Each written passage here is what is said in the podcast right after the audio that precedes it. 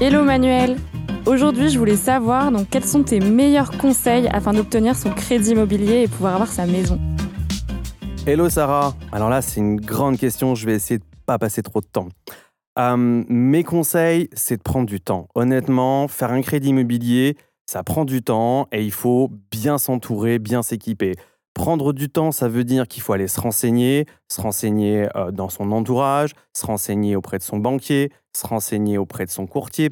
Bien entendu, télécharger l'app Frida qui va donner plein d'informations. Donc mon conseil, c'est de passer du temps à s'informer parce que c'est vous qui allez prendre la décision, c'est vous qui allez signer le crédit, c'est vous qui allez payer euh, la mensualité de crédit, c'est vous les responsables de tout ça derrière. Donc du coup, vous pouvez avoir les meilleurs conseils autour de vous, c'est vous qui allez avoir la responsabilité de tout ça. Donc le mieux, c'est d'être sûr de soi. Et pour être sûr de soi, il faut bien comprendre, bien maîtriser tous les aspects.